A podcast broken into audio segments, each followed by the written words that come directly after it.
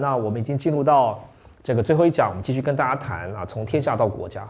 我想各位经过了这个学期，各位也知道，其实我自己的专业是在比较古代的历史了哦。那因此在整个过程当中，这个课题很大。那当然我也截取了我自己想跟大家谈的主要的课题。那其实我比较在意的，其实是对各位呃，让各位对这个课题有新的思考。因为毕竟对于皇帝制度的相关的研究啊，政治史相关的研究，其实它是个老课题了。那很多的研究著作也很多，大家从从至少从中学以来也接触到很多。那我们希望能够看到一些新的东西哦。那我认为新的，或许各位不认为新了，那至少我认为新了哦。那这个新的东西呢，其实是重新的检讨民族主义史观。我在今天最后也会再回顾一下我这学期跟大家谈的几个主要的课题。那我近来最在意的，其实是如何检讨跟反省民族主义史观。民族主义作为十九、二十世纪中国重要的一个历史现象，它的对错是非另当别论。哦，我并不是一个反对中国民族主义者，虽然我个人对任何的民族主义不是那么喜欢。哦，但是民族主义在近代中国的功过是非，不是我要评价的。我要评价的是，我们不应该过度的从近代民族主义的观点去看历史。那这个课题为什么我在这一两年来会特别的去谈它？哦，那你跟我们之间有一个世代的差别了。其实我自己的年龄除以二呢，可能都你们的都都不是你们的年龄啊，所以我们有个世代的差别。那这个世代的差别在于说，我自己受教育的时代啊，受。这个基础的啊，甚至到包含中学、大学了哈，也不应该说基础。那的时代呢，其实是，呃，从中国的失败的历史经验去看中国史。因此，我们在问中国为什么不是民主，中国为什么没有科学，中国为什么没有资本主义等问题。那现在呢，啊，没想到到我自己开始教书到现在。哦，那整个中国的历史的脉络已经有了巨大的转变。我想，中国不只是大国崛起啊，那中国又延续了过去的这个大国的这个传统，因此呢，那这些问题将来就消失掉了。哦，你也可以说，为什么中国没有民主啊？中国没有科学等等。哦，那只不过是因为这一百多年来中国的失败。当中国如果重新又大国崛起，经济发展啊，那政治我不知道了。哦，那因此我们是不是有新的观点来看中国？那过去我们从失败的中国的历史来看中国，当然有它的取向。但是今天如果说我们从一个成功的中国的历史来看，是不是又会找转到另外一个取向去啊？这其实是你们这一辈的人要思考的。好，那呃，最后的一个问题啊，就是我跟大家谈的最后一个问题，这个问题就当大家自由想象了，好不好？啊，就说我们上了一个学期的课，要见往知了。我个人对历史学的功能。其实不喜欢强调见往知来了。我觉得历史学是根据过去理解现在，历史学能够理解的是现在的处境。这也是我喜我在谈一些这个基础的历史学的知识的时候，喜欢跟同学沟通的。我个人不太赞成见往知来。每次呢上这个做一些比较通俗的演讲，很多人都会举手问我啊，甘老师啊，甘教授，你能不能啊根据你的历史知识推测第三次世界大战何时发生？我怎么知道何时会发生呢？哦，那你不要让它发生就好了啊！历史学只能告诉你现在，但是呢，或许我们问一个让大家悬想的问题了哈。那当然，这个悬想也配合大家对于时事的观察。也就是说啊，那如果说你我们上了，我们一直在上传统中国的政治制度，尤其是王权啊。那如果可以见往知来的话，你对中国，那这个中国，我想我指的是中华人民共和国。我们讲很明白，这个中国指的是中华人民共和国哦，那个中国哦，北京的政权，那它的民主政治，你觉得你有什么推测啊？那会变好啊，不好啊？啊，会走向更民主啊？那你自己做点推论，那你的推论要有点根据了，要么就时事，要么过去的历史啊。那这个题目就是希望大家想一想啊。那那我想呃，一般来说都会配心帮你们看，但我想他。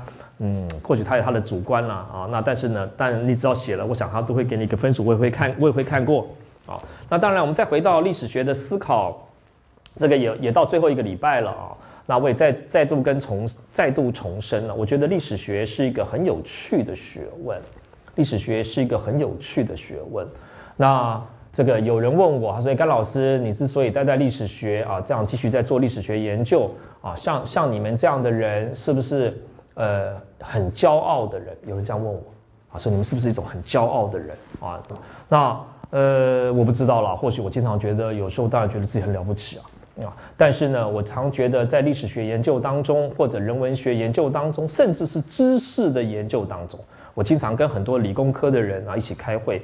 那我觉得会让我继续从事历史学研究的或者知识研究的地方，就是我经常觉得自己是不足的啊，因为整个知识的领域真的很大，那知识呢非常的值得不断的追求。那这一点啊，当然我常觉得自然科学很有趣，有时候我去参加一些会议，听到他们来讲，虽然我都听不懂他们讲什么哦，但是回过头来，我常觉得历史学属于人文学的一环。那他之所以继续做啊，我也常觉得老，做历史学是有福气的人了哦。那或许数学跟历史学不一样啊，如果你二十五岁，你还不是一个数学界的天才明星，哎，我想你的数学研究大概就是如此了。哦，但是呢，历史学没有关系。如果说你是 二十五岁，你还不是一个 star 啊，努力啊，将来你的机会其实还蛮多的。历史学是在比后面，不是比前面的哦。所以说有时候觉得，哎，念这个从事历史学你很高兴啊。我现在比不上人家啊，那你就期待嘛，我五十岁嘛，那我期待我六 六十岁比你好嘛啊，那你也可以期待。历史学是一个可以慢慢累积的。当然，历史学最有趣的还是历史的复杂性。啊，这个复杂性值得我们不断的去从各方面去看啊。那这个复杂性，因此啊，绝对不要去去做那种单一面向的历史学的思考。就像说，我最喜欢批评过去那些讲皇帝专制的人。皇帝诚然有诚然有专制的一面呢。哦，皇帝当然或许大家都大家都很想当皇帝啊，但是也不一定吧。那很多的人的历史研究呢，都是基于啊，大家都想当皇帝。那皇帝呢，都想伸张他的权力，其实这个历史像根本就是错的历史像。我想，不是很多人想当皇帝吧？哦，而且呢，很多人当了皇帝以后呢，他很想下台，因为他觉得当皇帝很无聊。哦，所以说我们应该脱摆脱那种专制论的立场。那皇帝呢，你也可以说他是个可怜的工作。哦，那今天甘怀真呢不高兴呢，可以明天去跟这个李校长拍桌子就辞职了。哦。那但是呢，皇帝也不能辞职，所以很多皇帝呢，其实他都在那边啊，这个这个混日子嘛，哦，所以我说中国历史上的昏君比暴君多。那因此现在很多的历史学研究动不动就说啊，这是因为皇帝要伸张权力，我想不一定吧？啊，皇帝经常不要这些权力。那我也跟大家提到了啊，你即使以很狭窄的权力这个层面来思考，权力就是很复杂的。哦权力是很复杂。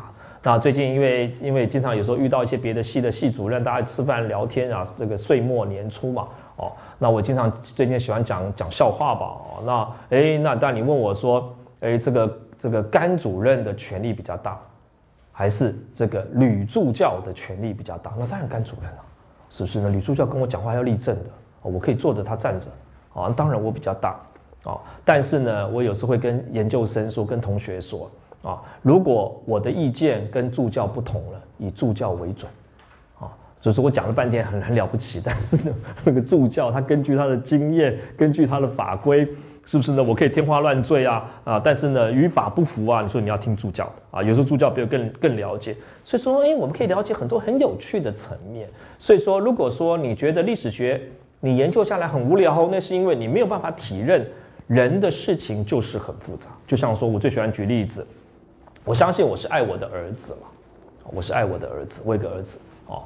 那但是呢，我相信我也是，我可能也是全世界对他最残忍的哦。那我我最喜欢举这种例子啊。有一次我儿子很小的时候，我常觉得一个男男孩子就应该要会骑脚踏车啊，哪有不会骑脚踏车的男孩子啊？还有就是说你应该会接棒球啊，啊接棒球，我也不知道为什么男孩男这个父子总要接接棒球嘛。哦，那我在跟我儿子丢棒球的时候呢，我根本就是完全的、完全的这个这个扔在他头上去，他不他他没接到打头，我还骂他，你为什么没有把球接好？哦，那那那因为为什么你要训练你儿子啊？哦，那我儿子有时候骑脚踏车在公园里头啊，然后呢，哎，啪就跌倒，我过去呢看一看，叫他站起来重新起啊，我根本不会理会他身上在流血。你说为什么有那么啊？我相信如果我在我在公园里头，我看到的是别人家的小孩在骑脚踏车跌倒，我一定很好心啊，这个啊你要怎么样啊？可是我自己的儿子我就不会啊。但你说为什么呢？啊，你说因为我是他父亲啊，哦，我要负责这个小孩子的人生的历程啊，我知道人生这个跌倒比这种跌倒还苦的事情很多啊啊，生活生命是很苦的。啊，那将来你跌倒啊，儿子你要自己站起来啊，把把把血给擦干啊。那那所以说你当然父亲是很有时候哎，你觉得父亲为什么那么残忍？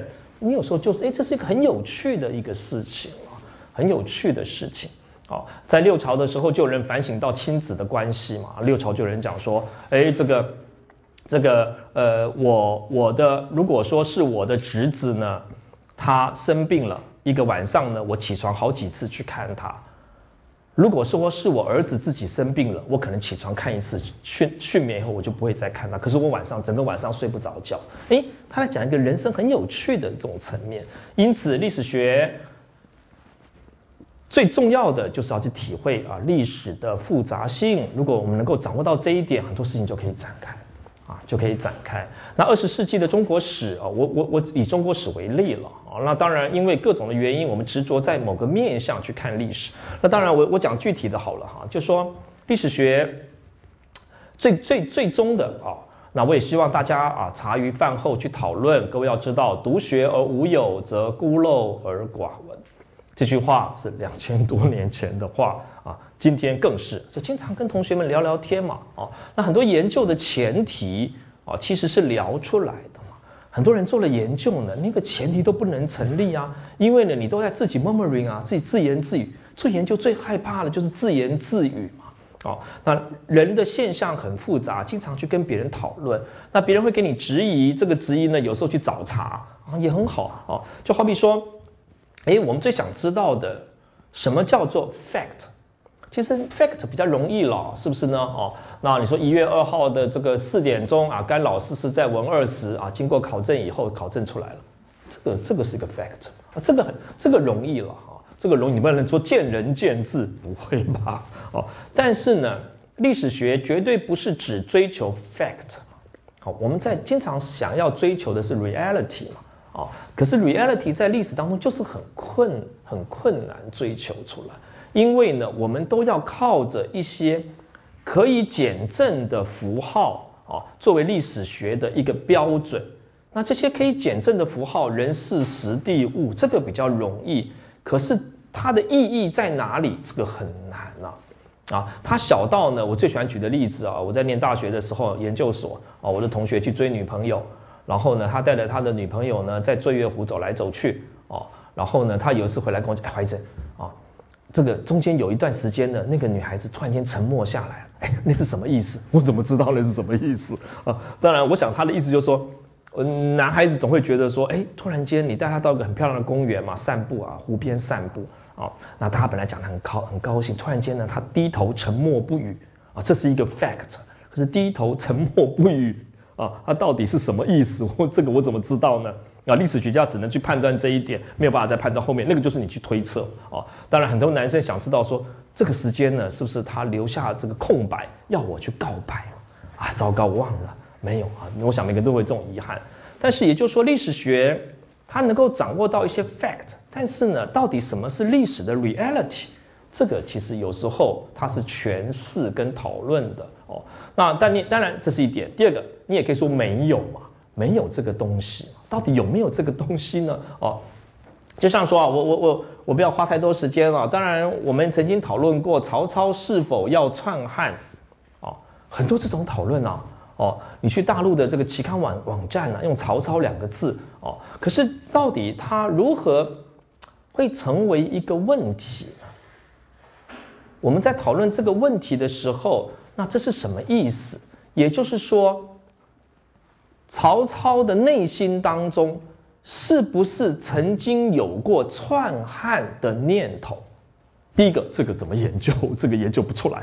那第二个，就算啊，就算曹操曾经有兴起一个念头，说啊，现在你看整个汉朝崩溃了，换我来当当吧，换我来当好当皇帝啊，他就算有这个念头，这个念头有没有什么历史上的意义呢？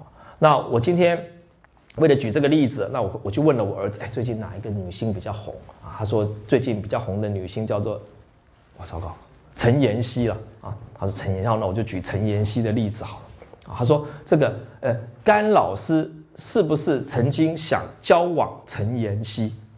这不是一个问题嘛？啊，因为那不可能嘛，他没有可能性嘛。那我那那个是我晚上睡觉的时候在幻想嘛？啊，在看着他的那个什么那一年我们追的女孩的时候呢，在幻想，那是幻想啊。那幻想怎么会成为一个历史学研究的对象？不会嘛？所以说，曹操是不是要篡汉这个问题？如果说他仅止于曹操有可能今天想篡，明天就不想篡了，后天又想篡，那到底他的 reality 在哪里？哦哦，所以说他不会成立嘛。那因此，历史学研究，我们为什么要从制度史的角度？你必须去问，在制度上如何可能嘛？你必须，他必须是制度上有可能，我们才能够问这个问题。如果都不可能，完全不可能，那你怎么问这个问题？那如果说你的问题仅止于个人内在的想法，那个不会是一个历史学要研究的，那是幻想，一个人的幻想。那那我也可以跟你讲啊，汉朝有汉朝当中呢，有可能有五千人，当时五千万人，有一千万人想当皇帝啊啊，那那那那这个这个这个没有意义嘛啊，有一千万人都想要篡汉。啊，都想自己来当皇帝，那你只能说在制度上有可能。因此，我们在讨论这个问题的时候，我才会跟大家讲，在汉末有可能的是，你必须先开国，然后成为王，成为国王，成为国王才有可能成为天子。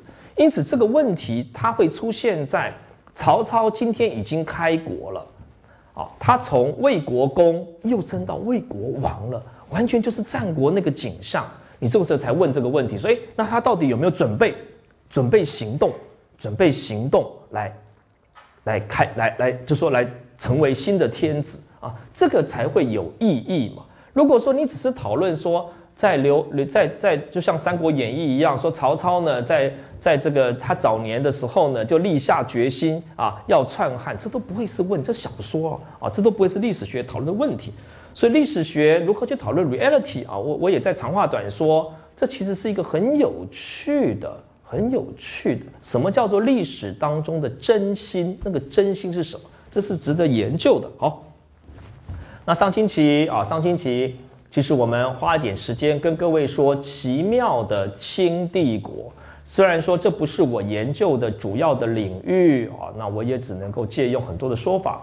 那如果各位再努力一点，各位都会比我更懂这些相关的课题。但是我必须再次的强调，辛亥革命所革命的对象，其实是经过变化以后的这个奇妙的清帝国。我讲经过变化，因为还有西方帝国主义进来的这些事情啊。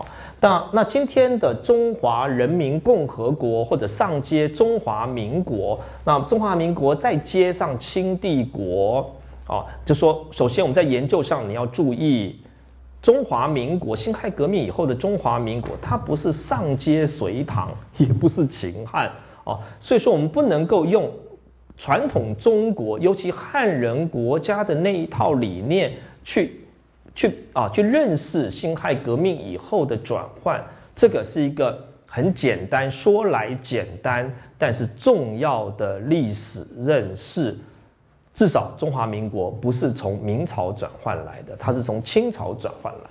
那它的特别是清朝，它是一个二元的帝国。那你也可以说啊，清朝的皇帝他在北京支配内地十八省，他以热河作为他的中轴啊，作为一个北亚广义的北亚了，包含西藏了了啊，北亚的领袖啊，继承的是历史上的可汗单于的这样的一个。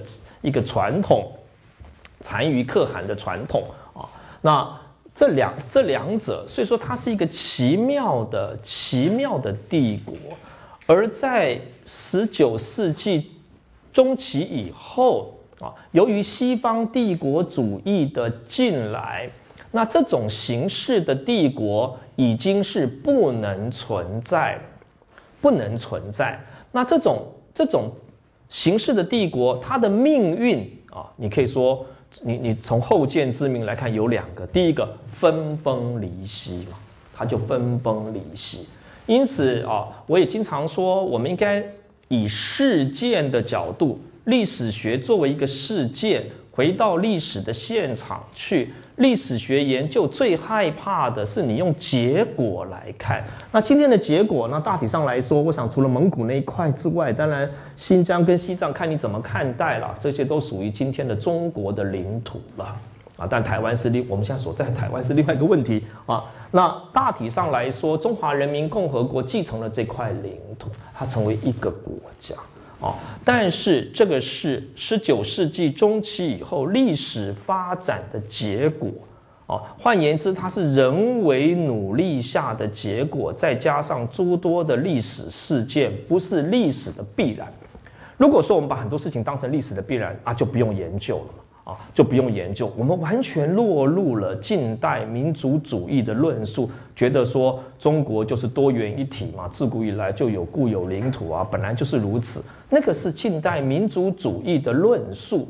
如果说我们太直接的历史学家，太直接的以当代的论述作为一个自然的现象，历史学研究就是要把很多事情啊，认为它是人为的。不是自然的历史学研究才能够展开，啊，历史学研究才能够展开。你也说这个不是自然的啊演变的结果。你也可以说，在十九世纪中期以后，中国有可能像鄂图曼土耳其帝国一样，更甚至更早的、更早期的啊神圣罗马帝国啊奥匈帝国，它就分裂了啊。那那你不用说分裂成蒙古、西藏啊、新疆啊、啊满洲啊。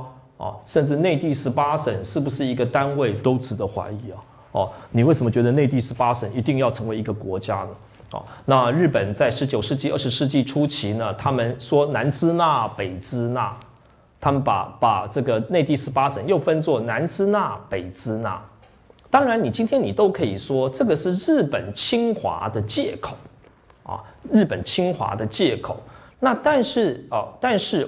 我们不管对错是非，政治上的对错是非，这的确是另外一个观点，它的确是另另另外另外一个观点来看这些事情啊。就说，即使你今天从一个一个 outsider 日本的立场来来看，中国内地是发生也不是一个单位，但是结果它变成了一个单位，变成一个单位。那因此你就知道，这个是近代民族主义的建构。那上星期我也提到了一点，这是在我谈的一篇文章，我也放在放在 C 把上给大家啊。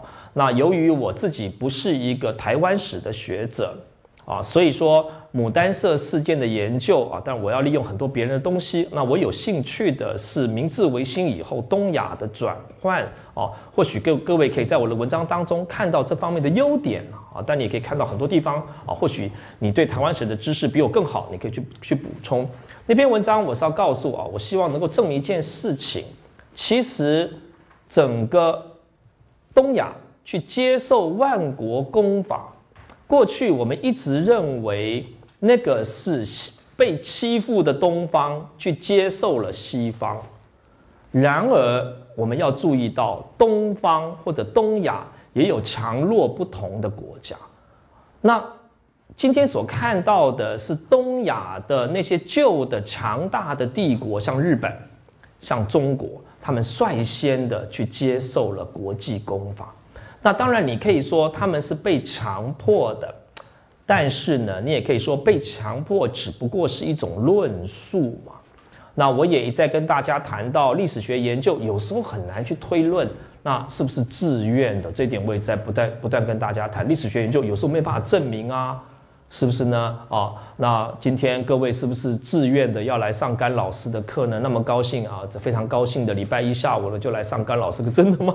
啊，可是你说不自愿也没有嘛，啊，所以很多事情真的推不出那个 reality 来。那不管怎么说，我们说日本跟哦，吓死人。好，那日本，我们说日本啊，日本跟，哎，为什么呀？日本跟跟中国，他们都利用，好，他们都利用啊，他不让我，他们都利用了，他们都利用了万国公法来重新去定义他们的领土。哦，因此万国公法对于中日两国而言，它不是一个负面被接受的事情，它是一个可以创造新的事物的事情。哦，那我个人很强调，我们要从这个角度重新去理解东亚的这些国家，去接受万国公法，而不不只是放在中国被欺负的角度。你今天很难去理解中国被欺负了。哦，那中国利用万国公法。如果说你把它比明朝的疆域，哦，那中国根本是赚翻了。那中国利用啊，利用列强侵略的这样的理由去说中国割地赔款。那我们讲割地，中国你说割了，实际上主要是割了。这个黑龙江、乌苏里江的东北啊，新疆的西北这两块，你很难讲这两块。你说怎么说？这两块以前是属于中国的，这个看你怎么去定义什么叫领土。你要定义领土，库页岛也是中国的哦，因为明朝在那边设立卫所，所以说库页岛也是中国的固有领土。那看你怎么定义嘛哦。但是我们很难严格上很难定义。但是啊，你说清朝末年用这种方式去定义了啊。去定义了中国作为一体，利用了万国公法。总而言之了啊，那好，因为因为不知道为什么它没电了。嗯，那我我也跟上礼拜我也跟大家谈到中国创出了，其实这个是这个是呃这种这这种名词后面加动词啊，其实是一种日文的语法了啊，日文的语法其实我们才会，其实有有时候我们用这种中。这种语法，它是一种日文的语法啊。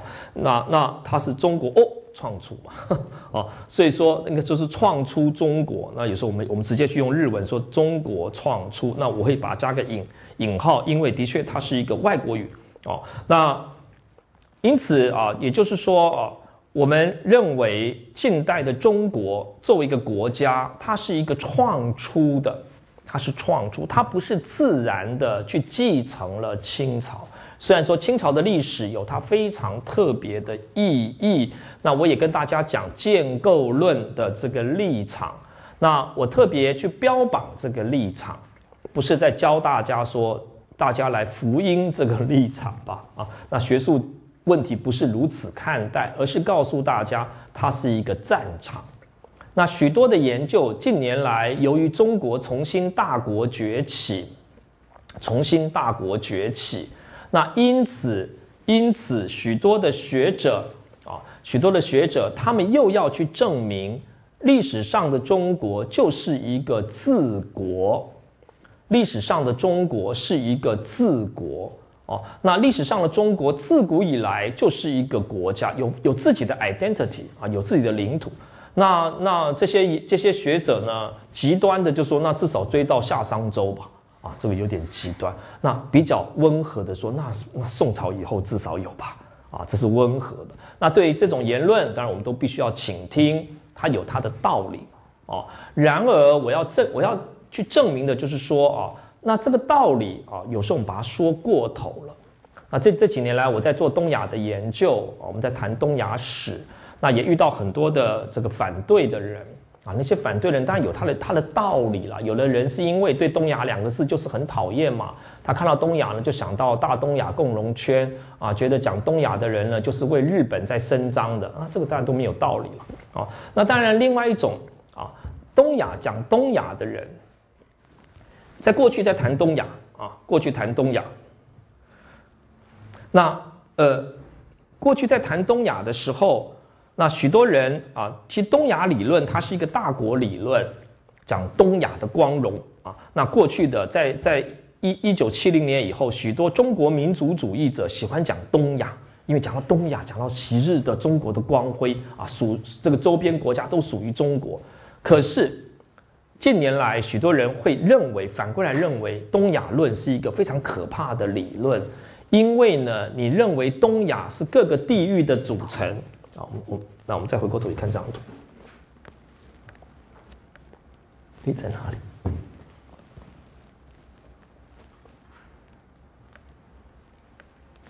那，如果说我们把把这这个整个地域说成是东亚，那东亚呢是朝鲜半岛、日本列岛、中国内地、新疆、蒙古啊，这个整个组合。如果说我们的东亚是如此，那东亚论就会推到另外一个结果去，也就是在近代化的过程当中，这些地域呢，它可以自己组成民族国家。啊，就许多人非常害怕这种理论。也就是说，如果你今天讲东亚世界，我们说东亚世界是是中国有十八省啊，那加上朝鲜半岛啊、这个满洲啊、蒙古啊、新疆啊、日本列岛等等组成啊，这个叫做东亚。那他把中国解构掉了，那因此在近代化过程当中，那满洲也可以成立一国啊，蒙古也可以成立一国啊，新疆也可以啊，啊啊都可以啊。那日本、韩国不用讲哦，因此。许多人他们否认东亚要回到中国作为一国的历史，啊，那这个力量在中国大陆当然是是更多的啊。近年来很多很好的著作都在证明，中国自古以来即为一国啊。我并不是说这个理论绝对不能成立，那它有它一个面向啊。那历史学本来就很复杂嘛，那这个 reality 本来就可以多方面去思考，但是我我更希望啊。能够从不同的角度去思考这个问题。那我的结论啊，你也可以说，呃，反正折中之论嘛。那中国当然有很多的东西可以来建构中国传统，中国有许多的要素可以用来建构近代的民族主义，哦，但是它仍然是近代的历史事件所建构出来的。那，诶，我电脑快没电了，不知道为什么。好，那。这个上星期啊，我们也最后我们谈到皇帝制度崩溃的啊，我还没改掉三根，有它有三根柱子哦。那一个当然是儒教的崩溃，整个两千年的皇帝制度，它靠着一个一个论述跟理念，就是儒教，而是这个儒教当中的天子居中国，受天命治天下。那由于西方西学的进来啊，那尤其是国际的这个概念的影响，使得天下观开始解体。那我上星期也跟大家讲啊，我这样讲其实是很含混的了，很含混啊，甚至我常觉得也不太负什么责任哦。那我把这个问题又扔又堆又扔扔回去说，反正我也不做近现代啊，你不要来找我哦。那因为当然你可以说为什么这个理理论它会崩溃啊？那我觉得那个是一个利的道理，不是一个理的道理，它是一个利的道理，啊，历史的演变就是利跟理互相在啊，它互相在影响，啊，利跟理的互相的影响。那如果你从理来说呢，你就很难理解为什么天下观会解体，那你回到历史上来看啊，我要。一再重复的，中国并不是对域外世界无知的。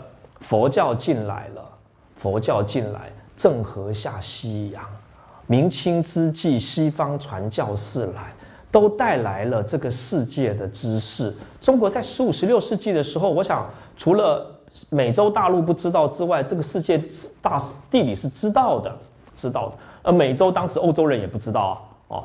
那可是为什么一直要等到十九世纪后期，天下理论才崩溃哦？如果各位再回想我这学期跟大家谈的天下理论，就是天子他要治天下。如果你不能掌握这一点，你的皇帝制度就是白念哦。那可是天子实际上没有治天下，那他用各种的理论，好比说对域外域外的世界，他册封跟朝贡。中国天子治理他的内部，可是外部呢？啊，其中的一部分借由册封与朝贡，那在在在外呢，就建立各种论述吧。啊，好比说那些人根本不是人啊，都像鬼啊，啊，那那根本不用跟他们接触啊，啊，那可是这个理论啊，这个理论到了十九世纪后期啊，就崩溃掉了。这个崩溃掉，并不是道理上西方赢了，而是西方的势力。啊，促使的整个皇帝制度在利上面，因为利的关系啊，几乎要解体。那当然上上星期啊，那我也跟大家做了一点比较，比较就是天命与玉微光的比较。那玉微光，那当然所谓天命跟玉微光，我曾经做过这个这个对比啊，这是日本学者渡边浩的研究，东京大学的渡边浩先生的研究，他有一本在讲近世的东亚的啊王权的演变，他在演变，他在分析中国跟日本的王权演变、王权终结的不同点。那我个人觉得是值得参考的。中国的王权的主要的根据是道理，是道理，是理。那这个理就是天子要治天下，那这个道理啊，只要天子他自认为自己可以治天下啊，自己是天子了，他可以治天下，所以说你即使南京南京啊，这个呃呃鸦片战争打败了啊，然后呢英法联军又打败了八国联军又打败了啊，向世全世界宣战又打败了，但是呢我还是天子啊，因为天命在我。啊，所以说你看到中国的皇帝制度在各种的战争过程当中，并没有自己崩溃掉，没有，啊，它是被革命推翻掉的。虽然过程还是这个这个，你也可以说很复杂，可是日本的日本的王权，我们指的我们指的是德川幕府的王权，却是主动的啊，他主动的退位让掉。那根据渡边浩啊教授的看法，是因为德川的王权是建立在利的利的基础之上啊。那这一点很多人玩 PC game 啊，应该都很理解啊。那从战国时期要统一统一日本所有的天下，你打我，我打你啊，这是日本人最喜欢的一段历史哦。那最后德川幕府出现。啊，德川幕府出现，那德川幕府的出现是建立在他在军事的力量上能够征服整个日本列岛，整个日本列岛。因此，德川幕府只要有一次他战争失败了，他的正当性就消失了。哦，当然也有人也有人在做这个比较了，我只能引述别人的看法哦。的确，你去看中国的中国的故宫，你去看故宫。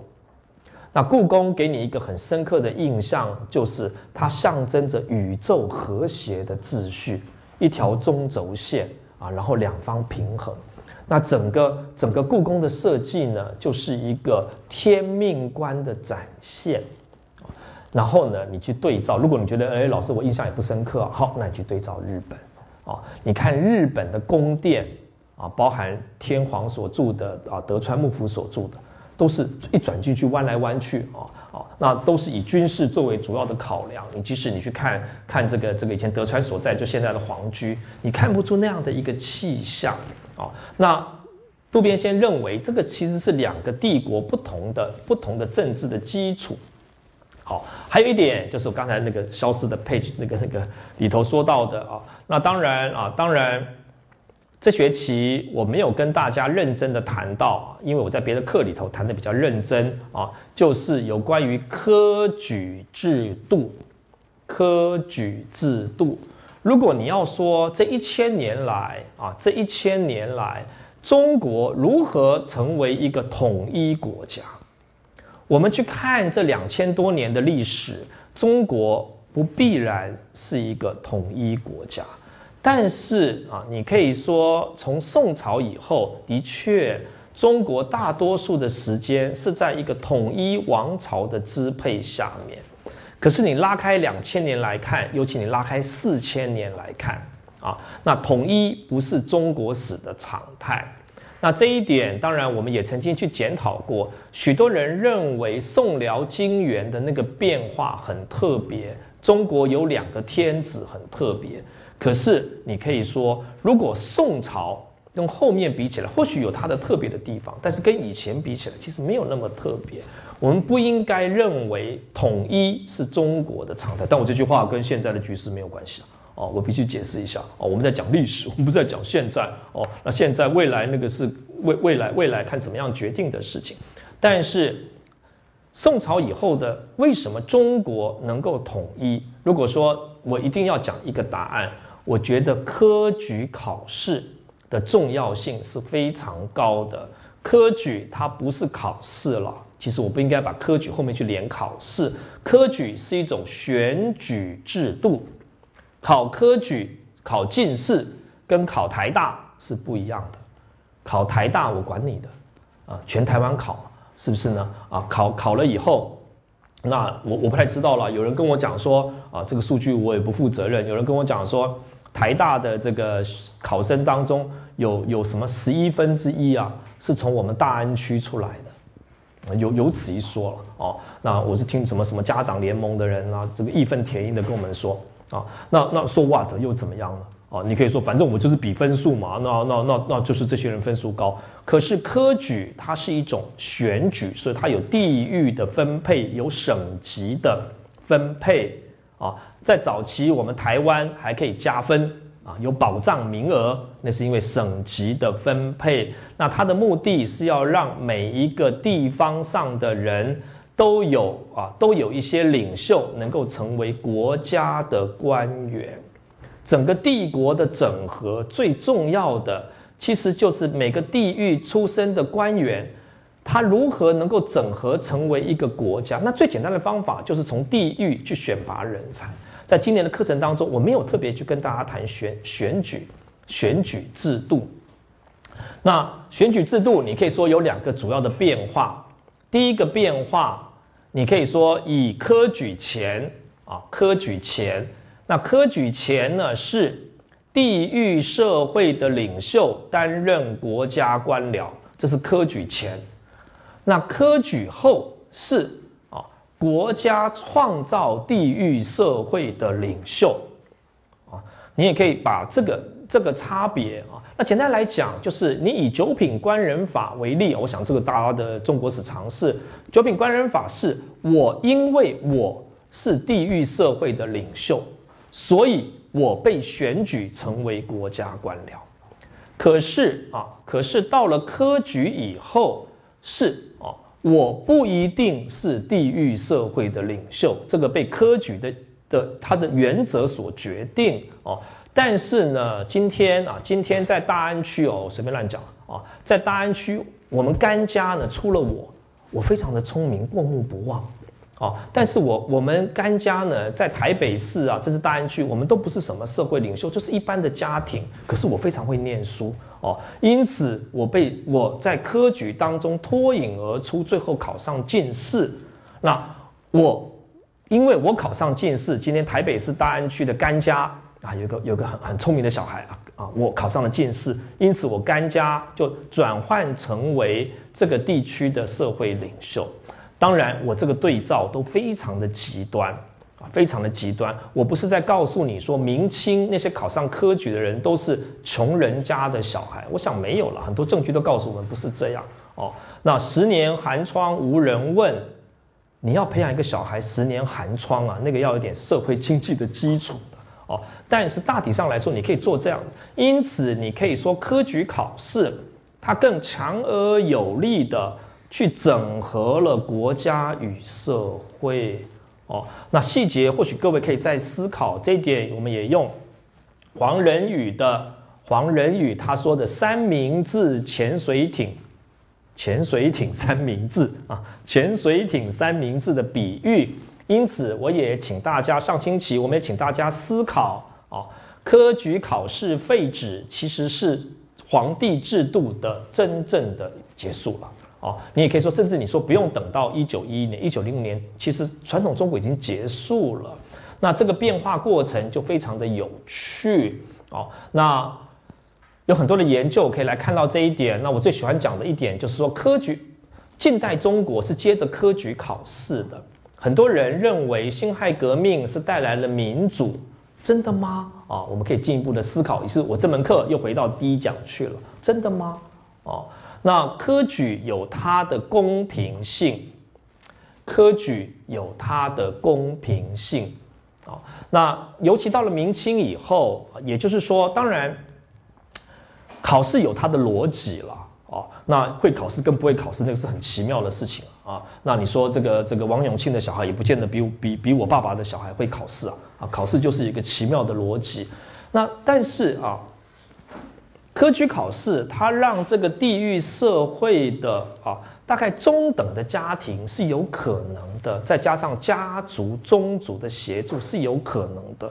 这个使得帝国，我们说帝国的后期的政治社会有它的公平性，废止科举考试是大势之所趋，这个政策本身应该没有错，但是它造成很多很严重的后果哦。也就科举考试废止了以后，那整个国家的人才呢，有两种方式来决定。第一个就是选举，选举，但是选举制度的出现，或者你说啊一个。资产资产阶级式的民主，他选出来的都是这个社会其实是上层的人。民主政治最大的谎言就是什么？呃，主权在民啊，选总统大家有机会，这个是民主政治的一个 discourse，你也不要太相信哦。那现在再过十几天，我们又要选举总统了啊！甘甘老师从来就没有机会哦，我连里长都选不上哦。那所以说啊，那。而且民主选举遥遥无期，对中国来说。第二个就是公职人员考试。好，现在不考科举了，大家考公职人员。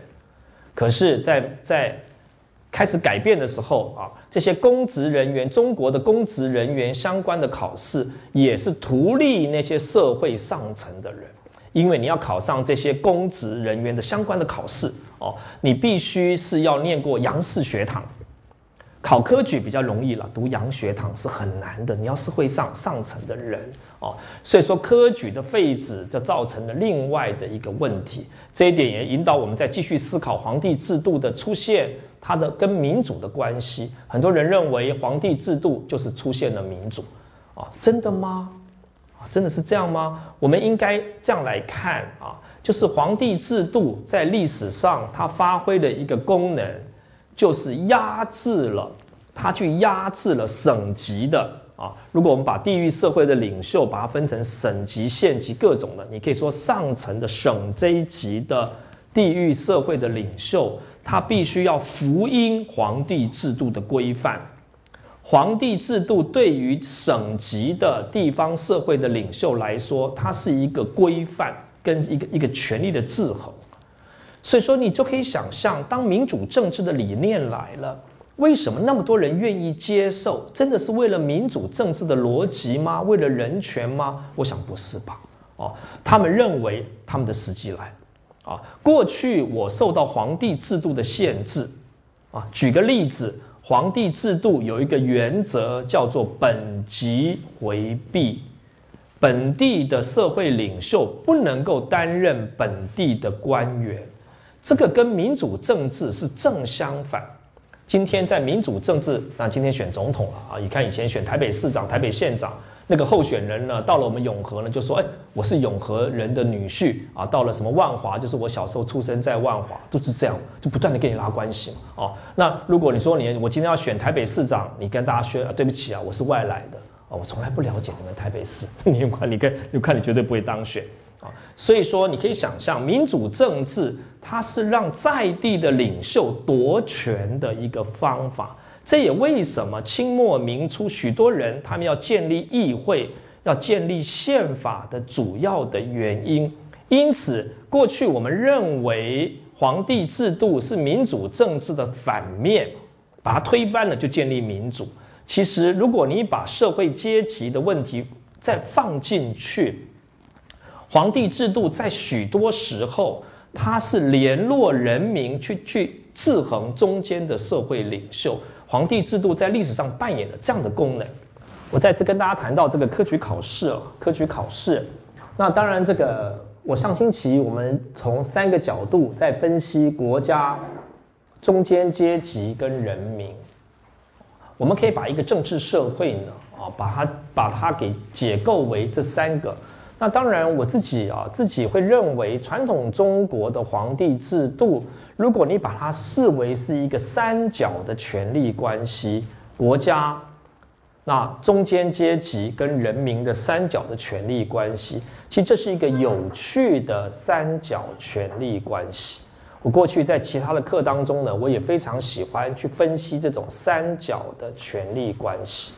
啊，那这种三角权力关系呢，很多人最喜欢拿来用。好比说，我妈妈、我跟我太太，我们就是一个微妙的三角权力关系。啊，有时候呢，我跟我太太联合起来呢，对抗我妈妈。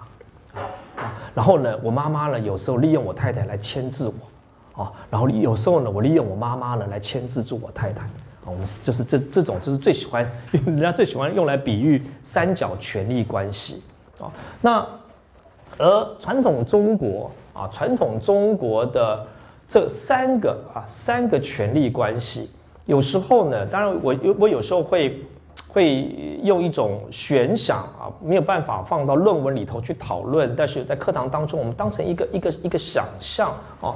如果说我们把这三个国家中间阶级，就是士绅呐啊，士绅地方上的士绅啊，你也可以说豪族。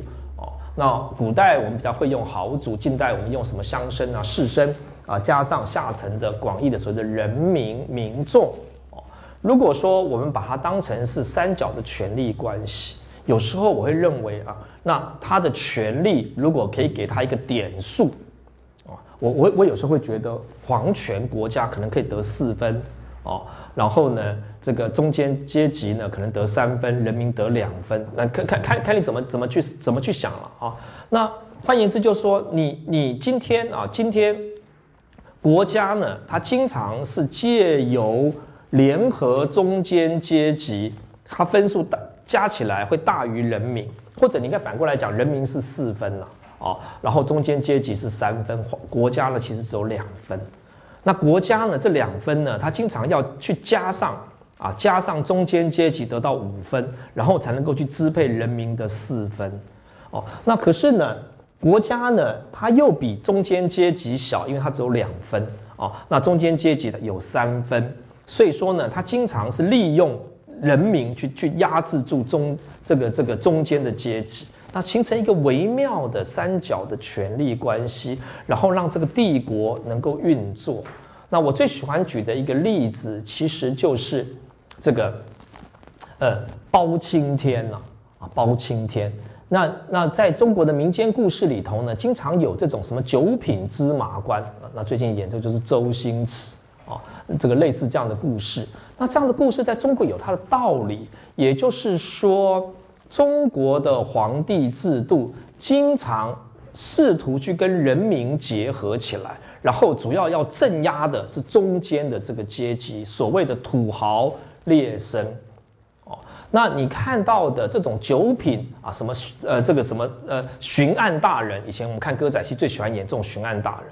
他们演的故事经常是一个卑微的人民，然后呢，他通过科举考试出身，可是呢，在他考上科举之前，被地方上的土豪劣绅，甚至很坏的县官迫害。啊，当他被土豪劣绅迫害的时候呢，他去告这个县官，结果没有想到县官竟然跟土豪劣绅联合起来，然后呢，压迫迫害他。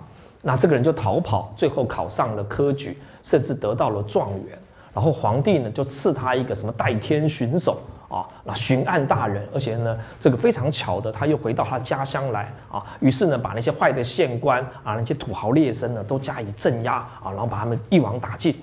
其实这故事在告诉我们国家如何跟人民结合哦。那这个故事呢，其实不断的告诉我们国家是站在人民那一边的。其实这是包青天这个故事在告诉我们的哦。政治的坏都是坏在你身边的那些土豪劣绅县官，皇帝都很好啊。皇帝经常会带着，或者皇帝呢，他会派钦差大臣带个尚方宝剑来救我们啊。这都是幻想啊。皇帝更坏啊，搞不好啊。那但是呢，他想象皇帝会派人带着尚方宝剑来救你，因此我们可以把把这个关系把它理解成这三个关系，或者你茶余饭后可以去思考这个有趣的这些现象。但是不管怎么说啊，近世的这一千年吧，啊，那中国的皇帝制度扮演的一个角色，就是镇压了啊，廉廉洁跟镇压了，既廉洁又镇压中间的这一批人，那尤其是在社会经济上这样善成的这些人，哦，那国家呢是其实加加以镇压住的。于是我们就可以理解到皇帝制度崩溃的一个非常重要的那个层面，就是这个社会上上层的这一批中间阶级的人，他们可以以民主作为借口，以民主为借口掌握住地域社会，啊，你也可以说，在皇帝支配的阶段，他们做不到这件事情，像你要省级，你要你要本级回避等等。各位也都知道，辛亥革命之所以成功，并不是啊，并不是革命党人的军事力量，或者他们得到了广大的民意。辛亥革命成功，最主要的是各省的议会。他们宣布在革命的时候宣布中立，那为什么有各省的议会呢？就是在清廷的预备立宪的过程当中，各省开始成立自己的议会。可是成立议会就叫做民主吗？你给打个问号。你反而应该认为这些长期、长期被皇帝制度所压制的省级的上层的人。他们终于可以借由民主的理由组成自己的势力，所以说早期的各省的咨议局是没有经过选举，其实是各省的上层的士大夫的俱乐部啊，他们控制了各省，而在革命的过程当中啊，那当然他们可以依偎在两者之间，所以说是他们接收了革命的果实啊，接收了革命的果实。那在这个过程当中，它还有一个就是小农社会的解体啊。那这一点，这一点我在整个课程当中没有认真跟大家讨论过啊。整个中国社会的整个整个瓦解。那当然啊，当然，上星期我们也谈到，呃，我们回到历史的现场去啊。历史学最有趣也最麻烦的是，我们不能做实验。我们不像自然科学家啊，可以把一件事情重复拿来检验，控制几个变相，我们都控制不住。但是或许你还是可以去思考，去思考哦。那为什么中国不可能走向，不可能走向君主立宪？我们今天都接受了共和的这个结果，但是中国作为一个历史上老牌的帝国，或者说是一个王权。那为什么在这么快的过程当中土崩瓦解？对于一个我做皇帝制度的人来说，虽然说我当然可以，因为它是一个事实嘛，啊，可是如果我们从历史的前面往后面看，的确很很惊讶。我们甚至可以这样来讲：从一八九五年中国在甲午战败以后，啊，一二十年间整个帝国就崩溃了，啊，这个速度是非常快的。那为什么啊？其实我我我我我也说不说不出所以来了哦。那但是或许我们可以看到，为什么君主立宪不可能？当然，其中一个又回到奇妙的清帝国。那中国当时是所谓的外族统治，这一点在商经集最后，我个人的研究也不多啊，个人研究不多。那我我看到了参考的文献或许也不够，但是呢，就就我所看到的文献。在清朝末年，中国开始要决定国名。各位要知道，国名是一个西方来的东西，它是个很特别的东西啊。中国要有一个国名，那这个国名刚开始说叫做中国，可是最后决定的国名是中华哦。那但是我们还是可以质疑，中国跟中华是不等同的，它是不同的意义。尤其“华”这个字，“华”这个字，它有汉人中心的意思。那从中华最后革命一成功，又说要五族共和啊，这个过程我不是近现代史的专家啊，但是或许啊各位有兴趣可以可以做研究。那当然啊，辛亥革命当时提出来的两个要素就是立宪跟国会，做这段历史很难也很有趣啊。虽然说我自己不做这一段啊，或者我自己资质也有限。它困难的地方就是你要做这一段的历史，各位要知道，西方不是铁板一块，各位要注意，西方不是铁板一块。如果你说中国的改变是相对于西方的挑战啊，或者对西方挑战的回应，这是对的。但是什么叫做西方？西方在哪里？啊，西方一方面，西方有多元的西方，德国是一个西方啊，英国是一个西方，美国是一个西方啊，法国是一个西方。这第一个，第二个，西方也是在变化的，西方也在变。当中国开始接受民族主义、民族 nation 的时候，德国正在定义民族是什么。哦，并不是说西方已经有一个很清楚的地这个民族主义，然后中国赶快学习啊，不能够用这种角度来看。因此。什么叫做民主啊？那我们要注意到，当然这已经是这个是高中的历史知识了啊。在明末清初，我讲错，清末明初啊，那中国人所认为的民主，其实就是立宪与国会。但是各位知道，民主是一个不断不断在在在在变动的一个概念啊。那今天如果你要问我说，甘老师，什么叫民主？那当然，民主最主要的应该是尊重少数，是人权啊。到二十一世纪的今天，我会告诉你，民主就是这个啊，民主是人权，民主是尊重少数。可是，在二十世纪的初年啊，立宪跟国会也是民主的两个要素，所以中国迫不及待的要建立立宪与国会。其实这是一个很有趣的了哦。那。中国在当时的荒芜的条件之下，要建立起这两个民主的这个柱子，一个就是赶快要去立宪。中国当时的识字率是多少，我也不太知道啊。有人说当时中国的识字率是百分之六，对一个百分之六的国家来说，你立那些宪到底要做什么，给谁看啊？那还有就是国会，你也没你也没有选举啊，你没有选举。我们今天认为民主政治最主要的意义，不是有一个国会大楼。而是说，国会的议员必须从基层社会选举出来，而且要定期改选。哦，那如果你都没有，它的要素在哪里呢？哦，那当然，在第二个说检讨这个革命论啊，观察历史的延续面，这点是我最喜欢谈的。历史是延续的了。啊，秦始皇革命啊，秦始皇统一中国，那个是一个历史的延续，不只是断裂，辛亥革命也是。为什么这么多人会支持民主、弃绝皇帝制度？真的是因为他们对政体有了有了深思熟虑的考虑吗？哦，我想有两个原因啊。第一个原因啊，你说为什么大家选择民主？第一个原因是民主作为一个工具，能够达到富国强兵，这个一直是近代民主最主要的原因。许多人之所以选择民主，不是说因为开了几次的国事会议啊，看了好几篇国科会的研究报告，觉得这个好，没没有啊，而是看到你看那些实施民主的国家都是强国，这也是为什么一八九五年以后，中国很快的就改变了，因为一八九五年它让中国人认为，一个啊开始推动民主政治的日本。打败了一个老旧的俄国啊，就来老旧的，对不起，老旧的中国。然后再接下来，你看一一九零三年、零四年日俄战争，日本又打败了俄国，所以说民主有效哦，民主能够让国家富强，这是一个。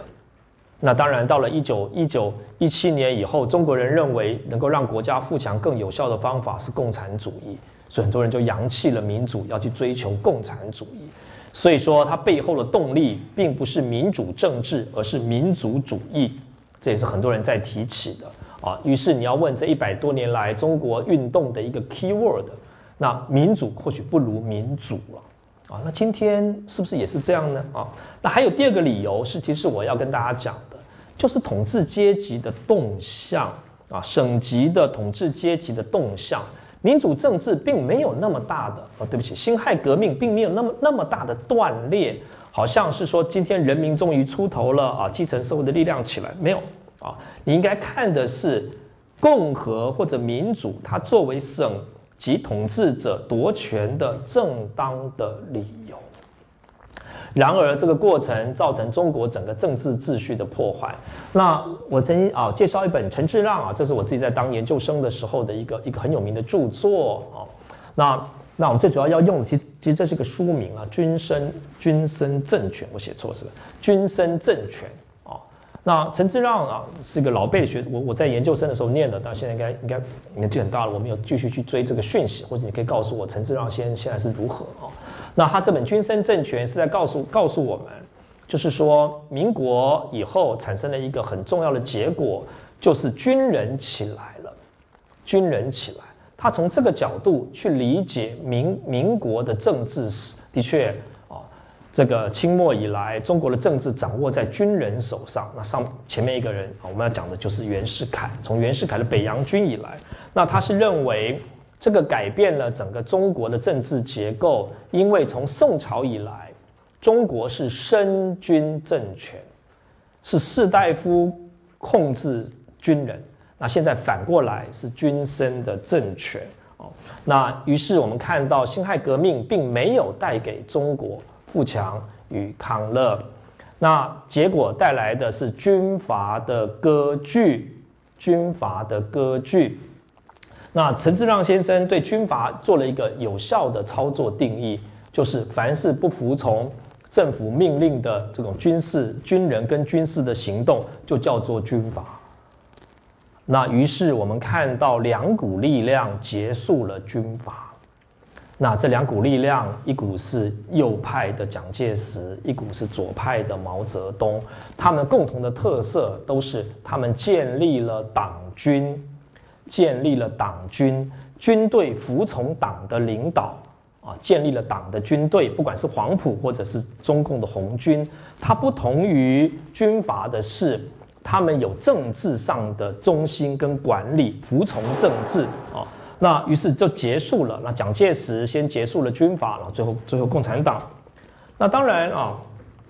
在谈到近代的改变啊，虽然说我我当然我想我也很如实的说哇，但我也不是专家。那我有兴趣的其实是近代跟前近代那个有趣的比较啊。那我自己作为一个古代史的学者，我非常有有兴趣啊，去跟近代做一个对话。因为你不了解中国的特殊性，你就不能够了解近代中国的特殊性。那如果你要问我说，整个近代化中国的创出。最难的地方在哪里？就是国民的创造，国民这个概念啊，这个概念的创造出来哦。那一八六零年接受万国公法以后，那中国承认自己是一国，那日本也相同，都承认自己就是一个 nation state 哦。我这句话说来很容易了哦，但是我觉得这个是可以好好的去思考的一个问题。哦，也就是说，中国如何在面对西方的政治知识过程当中，去认为自己是一国？那这一期，呃，前面这一期九月初的新史学啊，那个时候在邱鹏生老师主编的他他的策划之下啊，那他他要找我做点咨询啊，所以他就说我哎我也算是什么呃这个主编之一了啊。其实，那那我们在规划这些，我们我们选了几篇文章，其中有潘光泽老师的一篇文章。哦，那这个新史学现在你通过这个校园的网络都可以把这些文章下载哦。那潘光泽老师就在讨论，在清末明初的时候，当时到底对政体有什么认识，有什么资料库在那边，然后怎么去建构这些近代的政体，或许你可以拿来看哦。那当然，呃，从我的角度来说，这个转换最困难的就是从臣民到国民的转换。啊，臣民到国民的转换，那中国的难题，我想是所有民族国家建构的难题，都是在建立国民跟国民之间的一个联属的关系跟认同感。那怎么去建构这个认同感？臣民啊，臣民是我跟君主之间的这个上下的联系，重的联系。臣民关系当中没有横的联系。我这个城跟你这个城之间有联系没有？啊，那它是一个重的联系。民国民概念的创造是要建立人民跟人民之间的一个关联性的存在。这个存在当然其中一个就是法律，法律的关系啊，这是一个。但是除了法律之上，民族国家一定要很多感情的因素。那你说是什么呢？很简单嘛，血缘嘛。啊，血缘嘛，就说我们都是同胞嘛，所以有这一词产生嘛，同胞血缘。那怎么有血缘呢？因为我们都是炎黄子孙嘛，炎黄子孙。哦，那这个你也可以看沈松桥啊，沈松桥沈老师他的相关的著作，讲皇帝 Yellow 这个皇帝的出现。哦，当然这是个神话了啊，我跟大家讲过，皇帝里皇帝 Yellow 这个皇，它是一个创造。它就是个最明显的传统中国的资源，在近代如何重新被利用跟创造。皇帝神话当然不是近代创造的，可是皇帝 Yellow 这个皇，他是作为这个 Emperor 这个这个皇帝的神圣的家族的祖先。皇帝 Yellow 这个皇从来就不是中国人民的祖先，从来没有没有人讲过这个。那近代中国就巧妙的把它转换哦。当然，今天我们还在遥祭皇陵，啊，那个应该谴责了，那个违反历史事实啊。那我们今天没有办法证明这一点，这这是为了民族主义创造的。那这种要去要去创造国民之间的情感啊，那怎么创造，就造成了近代很有趣的历史。那我个人觉得，最有最好比说有几个方法嘛。第一个方法啊，每个国家都在做的方法，就是去找共同的敌人嘛。这也是近代民族国家建构最悲剧性的事情，就是我如何我如何去建构我们之间有一个关联性，就是为我们这些人去找一个敌人，啊，说他是我们的敌人，好，那因此呢，我们都是被欺负的、被压迫的，我们本来不会是这样，啊，都是因为有他，啊，所以我们共同团结起来啊，去抵抗他。那在中国，我啊，在中国我们就找到了日本，日本啊，因为日本欺负我们。啊，日本人侵略啊，但日本侵华这是事实，但是如何被论述，这是另外一回事情哦。那我们要共同的抵抗。那那最有名的就是长城谣啊。如果有人不会唱长城谣，现在 YouTube 上面什么都有啊，就回家去听听长城谣哦。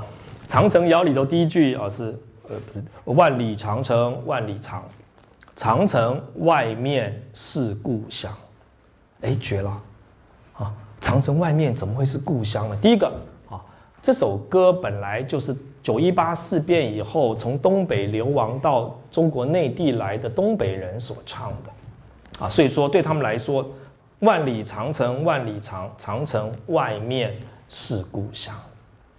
哦，那但是这首歌不只是后来不只是东北人唱，广州人也唱。可是当广州人在唱的时候，为什么他们会认为长城外面是故乡？哎，这就是民族主义的创造哦。过去我认为，我认为我是广州人哦，那现在我开始认为我是中国人，而东北是中国的一部分，所以说那个也是我的家乡啊。戈壁沙漠也是我的家乡，青康藏高原也是我的家乡啊，那个都是我美好的故乡哦。那那个都是我苦难的祖国啊。所以说这种观念的创造啊，尤其再加上日本侵略东三省啊，造成了我们你看，所以说我作为一个广州人，我也要打回东东北去啊，因为要收复我的故乡。那这种共同创造受难的经验。是民族主义当中很重要的。那德国找到一个内部的敌人，中国去找外部敌人，啊，中国找外部敌人，那个是日本，啊，那日德国找内部敌人，犹太人，啊，用犹太人的方法啊来建构我我们是一体的。那这些都是国民国民的创造的一种方式啊。所以说，在近代的民族国家建构当中，如何去建构国民意识？可以说是整个政治工程当中最核心的，当然也是一个人头落地的一个政治工程啊。那要讲受难的经验，受难的经验，但受难的经验是很有趣、很有趣的一件事情。就像说琉球，琉球，哦，那琉球从十九世纪后期以前就很难说它是日本人的一部分。哦，你也可以说，十九世纪后期的琉球跟十九后世纪后期的台湾是很像的。哦，那就说很多人也认为自己是在一个进步的日本帝国的控制下，有它的光荣，可是又认为自己其实不是日本人，跟当时的台湾人一样。可是呢，时至今日啊，今日虽然说琉球独立仍然有运动，但是非常的微弱。那原因之一呢，其实。历史是非常吊诡的，为什么今天许多的最主要的是许多的日本人认为琉球人就是日本人，反过来琉球人认不认为自己是日本人是另外一回事情。是说反过来，今天绝大多数的几乎所有的日本人都认为琉球人就是日本人，而且他们很很希望能够啊，这个大家能够平等，是因为二次大战当中琉球惨痛的受难经验。因为美军的进入进入琉球啊，那那整个岛人几乎都死光了。也就是说，琉球曾经为了日本二次大战啊，几乎是都死了啊。但我们不会都死了，死了很惨啊。所以说，日本人开始，日本人认为琉球与日本有共同在战争当中受难的经验，所以日本人愿意啊，愿意接纳。哎，这个琉球人认为他们就是日本人。啊。虽然说你说那我那，但你站在琉球独立角度，我我干嘛要要你承认？但是话也不是这样讲了啊，就是我们我们只讲个历史的事实，日本人怎么去看待？我们讲和人啊，怎么去看待琉球？这都是共同受难的历史经验啊。那这种国民的创造是非常有趣的。当然，国民的创造过程当中啊，有有。客观的历史事件，当然还你看很多主观的在建造很多的事情，啊，你你再以日本为例，日本的 NHK 他们不断的去演大合剧，啊，这个都有它的目的的。那你如何能够有国民意识，就是有共同的历史，我们要共同的历史，所以为什么历史教育很重要哦。那我我在大学的时候呢，我们经常我们躲偷偷躲在宿舍里头去听那个那个《梁祝》。你们听过吧？《梁祝》的交响曲啊，在什么 YouTube 上面什么都有啊。那《梁祝》的这个这个大提琴跟小提琴的啊，那不算交响曲啊。那这个协奏，我们那时候听的就非常的非常的感动啊。对《梁祝》的这个里头有什么呃楼台会呀啊什么啊什么枯木啊等等，然后我们就放给那个我那时候我们住在住在台大宿舍，放给外国人听。外国人听他说这个这个音乐水准不是很高吧？有有那么好听吗？啊？哎，可是华人跟中国人听了都觉得好感动啊！啊，那你感动什么？你感动那个故事嘛？因为你知道梁祝、梁山伯跟祝英台的故事啊。如果你把那个故事给抽离了，你去听那个音乐，大概也不怎么样啊。哦，那因此历史是创造共同情感的很重要的因素。所以说，很多国家开始做历史教育啊，让大家知道共同的历史，共同的历史。日本人他们最喜欢就是去讲这个，呃，日本人最喜欢讲几个共同的历史嘛，啊，那要么就是什么平家物语啊，啊，要么就是这个战国时期啊，织田信长打德川家康，德川家康打啊，就是这些故事不断的演啊，从最大牌的织田信长啊，德川家康一直演到现在演到那些很小咖的，啊，他们不断的演。那讲讲这些演演演这些故事以后，哎，你今天到日本各地去旅行啊，这个地方这个是德川家康曾经做过的地方啊，这个是武田信长曾经吃面的地方，到处日本都是这些事情哦。哎，你不要觉得理所当然，在前近代的日本是各国是独立的政治单位，他们借由这些历史啊，哎，建构了啊，建构了他们是一体。那就有人问我说，老师，那我们台湾人应该怎么建构我们共同的历史？我也不知道哎，啊，台湾人好像。好像找不到什么共同的演演林爽文好了，但我很多人反对。朱一贵啊也不太对，廖天丁不太对啊。这个宋美龄啊一定被骂翻了啊。那蓝绿就开始对抗，哎，所以怎么样 怎么样为我们台湾找一些大家共同有的历史，哎，倒是蛮蛮有趣的啊。那当然，这个这个课进入到尾声了，我最喜欢讲所谓的多元的现代化。啊，就就说或许这个题目很大，但是各位上了我的课啊，至少会懂得这个名词。近代化的结局，感觉上都一样，大家都变成民主国家了嘛。台湾也是啊，你说中国也是，日本也是啊，都是。但是呢，我们都是从过去转换成现代。一方面在形式上，我们都现代化，或者说近代化。那我们都接受了共和的或者民主的政体，大概都一样啊。然而，在这个过程当中，那些传统的要素如何被转化、被利用，哎，却是一个很有趣的课题。那我自己对这个对中国的现代化的课题，其实没有直接的研究啊。那我自己做过有关于惠泽安的新论的研究。各位有兴趣上我个人的网页了哈，那我有篇文章可以下载。那这一期的新史学就跟我刚才跟各位提到的那一期，那有一篇文章讲这个，这交通大学的蓝宏月老师啊，他有篇文章专门在讲这个惠泽安的新论啊。那或许各位也可以去参考。那惠泽安他是一个主要是十九世纪前期日本的儒学者，就是水户啊，水户这个地方啊。今天的滋城县的水户这个地方的儒者，那在日本的这个德川后期水户学派是很有名的一个儒学的学派。那他是用儒家思想来解释啊整个近代化，他觉得要要要要要有一个新的时代产生了。那如何用儒学去解释这些现象？但是明治维新以后，就没有人用儒学来解释这些现象，整个，就是你可以说做了一个巨大的典范的转移。但是在这过程当中，其实惠泽安非常在意的一件事情是说，过去东亚的国家做了一件事情，叫做人心的安顿。人心的安顿。如果说我们要掌握东亚的国家，尤其是中国的皇帝制度。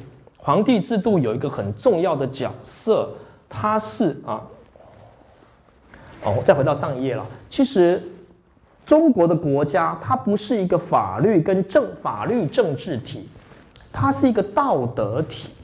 哦，这个是我们掌握中国国家的一个非常重要的要素。那我不断的跟各位讲天下这个概念。如果你要问我说，老师，天下这个概念用哪个词可以去去做一个参照？其实是希腊城邦嘛，希腊的城邦 （polis） 城邦哦。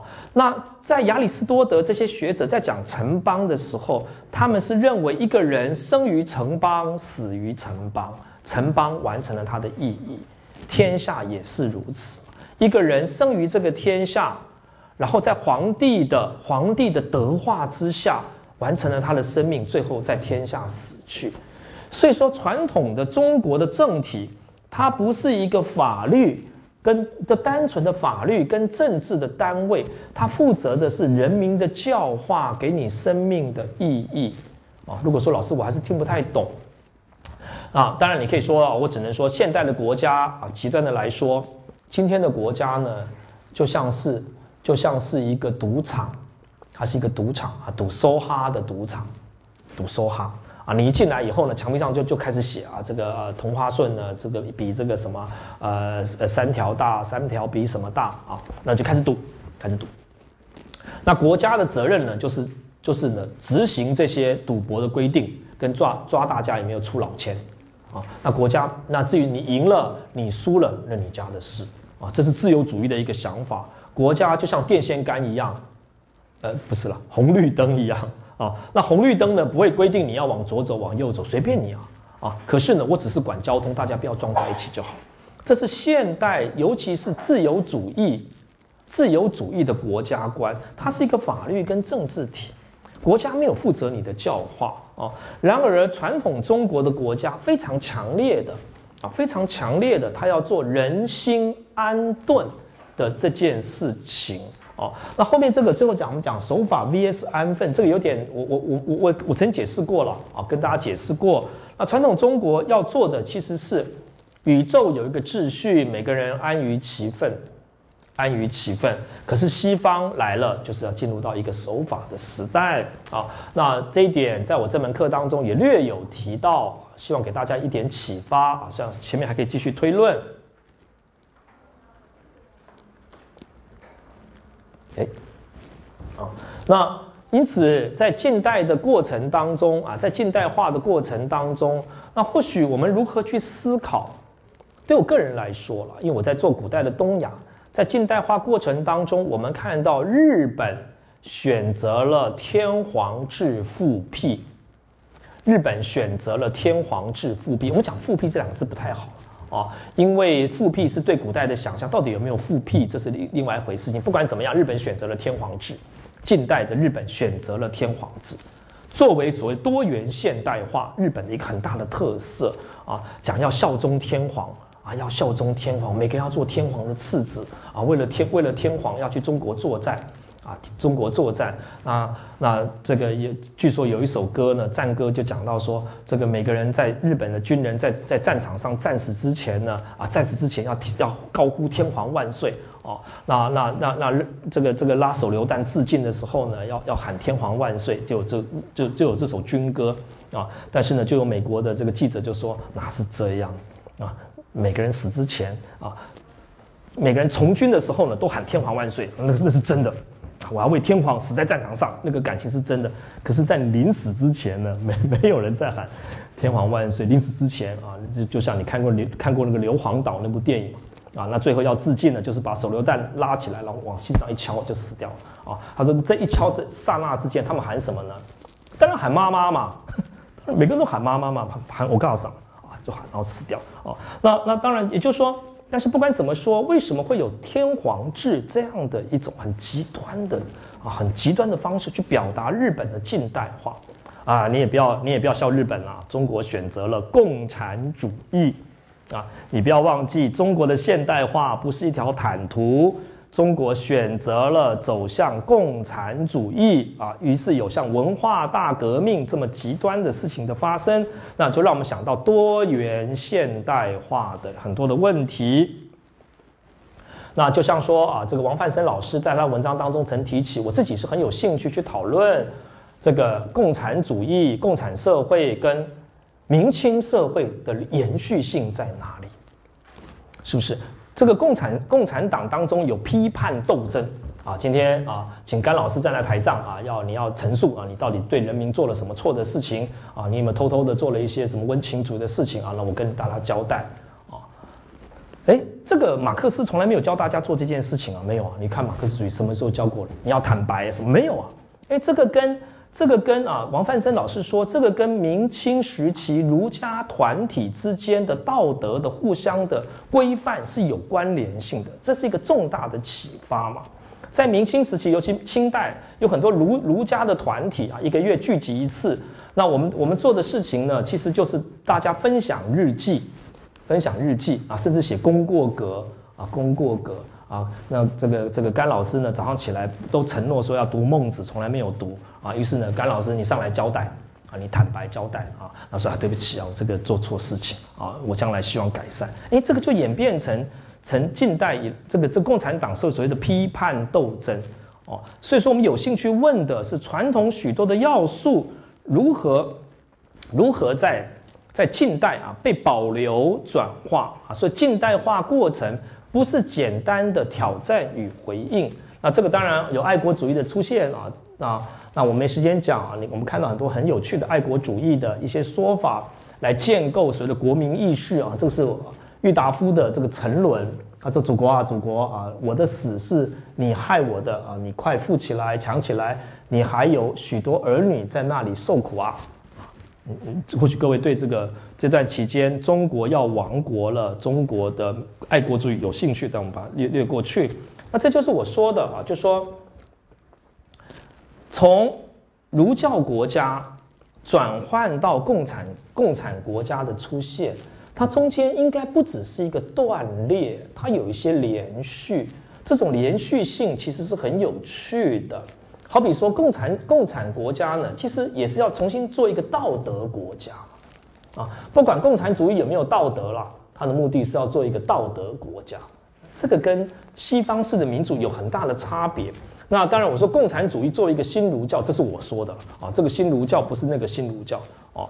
那传统中国有一些理论，理论像大同啊、平等，哎，这些你看共产主义怎么把它延续下来哦？那我们最喜欢讲的就是，就是刘少奇有一本书叫做《论共产党员的修养》哦。马克思绝对不会跟你讲说共产党员需要什么修养。啊，共产党员如何有修养对待一般的人民，作为革命的先锋，这个跟儒生很像嘛？啊，如果说你把这个论共产党员的修养，你把它转换说论儒生的修养，哎，这就是个传统著作哦。所以说，这就是一种中国式的共产主义。那他强调的是说，一个有修养的共产党员能够领导革命，这个跟视志于道，这没什么不同嘛。哦，所以说或许我们可以去去讨论这种啊，这种共产党干部作为新士大夫阶级，那为人民服务，哦，那这个跟所谓的士志于道，这个很类似。那当然，上次这个是几年前啊，这我在编这个时候，其实是用这一段是几年前，刚好这个有四川的这个汶川的赈灾啊，那温家宝的这句话。哎，你问我说，老师他是不是真的啊？我也不知道，历史学很难处理，他是不是讲真的啊？他说是人民养你们啊，你们自己看着办。他说我们现在军队要进到四川去了啊，然后召集大家啊，总理训话啊。他说是人民养你们啊，你们自己看着办。这跟耳时耳禄，民脂民膏啊，其实是是同一个脉络的想法。那于是共产党，你可以说它是个道德的党，道德的革命啊，道德的党跟道德的革命。道德其实是一件很有趣的事情啊。道德，道德的党不一定道德了啊，它的结果也不一定道德。但是你说在你你你不要举别的别的例子啊，其实台湾这十几年来的变化，在我念大学的时候就看得很清楚，看得很清楚啊。我在我在念台大的时候，一九八零年的中期啊，这一九整个一九八零年，那在我们的同学当中呢，大概如果说你说呃支持国民党跟党外做一个比较，大概三分之二的人是党外，三分之一的人是支持国民党。而那些支持党外的人，是自己觉得自己道德是比较崇高的，啊，道德崇高，哦，那你可以想象，如果说二十几岁台湾的精英是这样的趋势，那那那那这个后来民进党政权起来是是完全没有意外。可是你如何让人认为，为什么你这个运动是一个道德的运动？哎，这就是很有趣啊！如何塑造你的道德感？那当然啊，当然后共产主义时代中国会如何啊？这个也就是我今天的问题所在啊。那中国会不会建立民主民民主体制呢？哦，那中国现在或许啊，在九零年代以后，中国又回到了应该回到了康熙、乾隆的这样的一个体制啊，各省。啊，各省又开始联合起来啊，建构一个一个大帝国。那共产主义崩溃啊，共产主义崩溃，中国开始开始富起来，各种的问题啊。那后共产主义的中国会如何？我不知道啊。或许我们都是历史的见证人啊。那本来有些讲台湾的，我就把它给。给略过去，好，那我们简单的啊，最后简单来来回顾一下我跟大家谈到的几个几个主题哦。那呃，我还是要跟大家致歉啊，这个课题很大，那我不是各方面的专家，我也没办法掌握啊两千年甚至四千年啊的中国的王权相关的问题。我选了我喜欢讲的。那前面几讲，我在跟大家谈到啊，其实我一直很关心。皇帝制度跟专制主义的课题是形成在近代的脉络当中的，哦，那我们应该来思考近代的脉络如何影响到我们去理解传统，哦，那我曾经举过很大很几次举过的例子，其实指的是中韩关系啊，它就是一个有趣的例子。历史上中国其实并没有要那么积极的去支配韩国。反而是十九世纪后期，由于西方帝国主义进来了以后，中国才宣告它是韩国的宗主国。于是呢，就建构了一套历史来告诉我们，中国自很早很早以前就是强烈的啊，强烈的支配支配韩国。那我们对于传统的历史，都是为了证明今天的正当性。因此啊，我们有必要重新去检讨。当然，导言的部分是要让大家理解。中国真的有进入民主吗？我们有民主吗？啊，或许各位可以可以再再去思考。那我曾经写一个部落格啊，这个这个我曾经引用了这个周星驰在《功夫》里头的一句名言啊，就是这个就是说你你你打死我，还有千千万万个我啊。那我最喜欢我最喜欢这句话啊，就是说我们今天隔了一个皇帝，又出现了千千万万个皇帝啊。今天一个大陆的村长都是皇帝。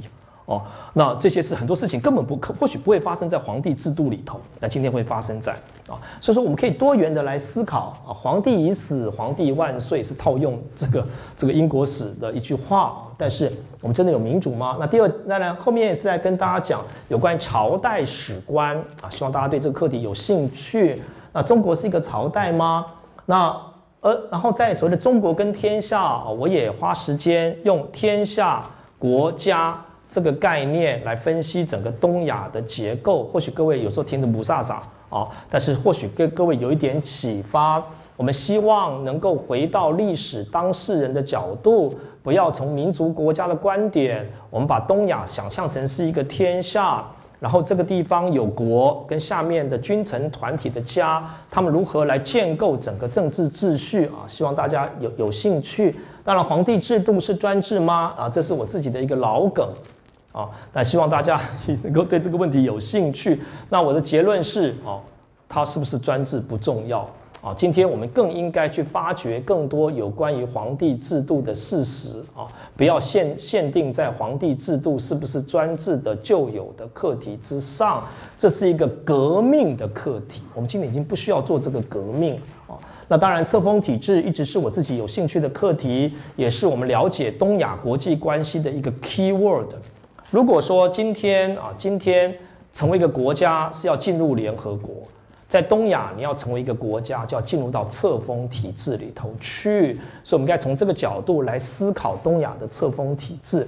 那农业帝国，我也花了一些时间跟各位谈农业跟中国史的关系。那当然，我们不应该把中国想象成是一个农业农业，它是一个农业帝国啊，它以农为本，你可以说以农立国都可以成立了。但是呢，不能够把中国想象成是一个单纯的农业国家。我也花了时间精神啊，跟大家讨论有关于皇帝制度的难题啊。那这个难题它成为一个结构性的问题，造成各种的各种中国的变动乱啊等等的啊。或许大家能够有所启发，但是我在这方面的知识也仅止于大概唐朝结束了啊。那宋朝以后啊，请大家自行努力。我跟大家讲朝朝代，那这两讲我们跟大家谈从天下到国家。啊，那当然，我希望各位对这些课题有兴趣啊。那我也希望这些课题将来有个有个新的发展。那我我们课程结束以后啊，当然我希望大家有有有有问题，我们再彼此保持联络啊。那这学期也谢谢大家。那我也我因为我们有录影啊，我们应该来谢谢这个，如果有人观赏，我们应该 借这个机会谢谢这个这个耐心观赏的这个这个网络上的观众或者听众。好，那这学期课程就谢谢大家。